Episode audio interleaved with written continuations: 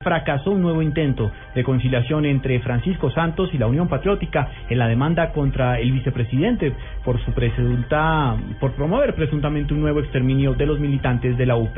Simón Salazar. No se llegó a una conciliación entre la Unión Patriótica y el ex vicepresidente Francisco Santos en el proceso que se adelanta contra él por los presuntos delitos de hostigamiento por motivos políticos, calumnia, injuria y apología al genocidio.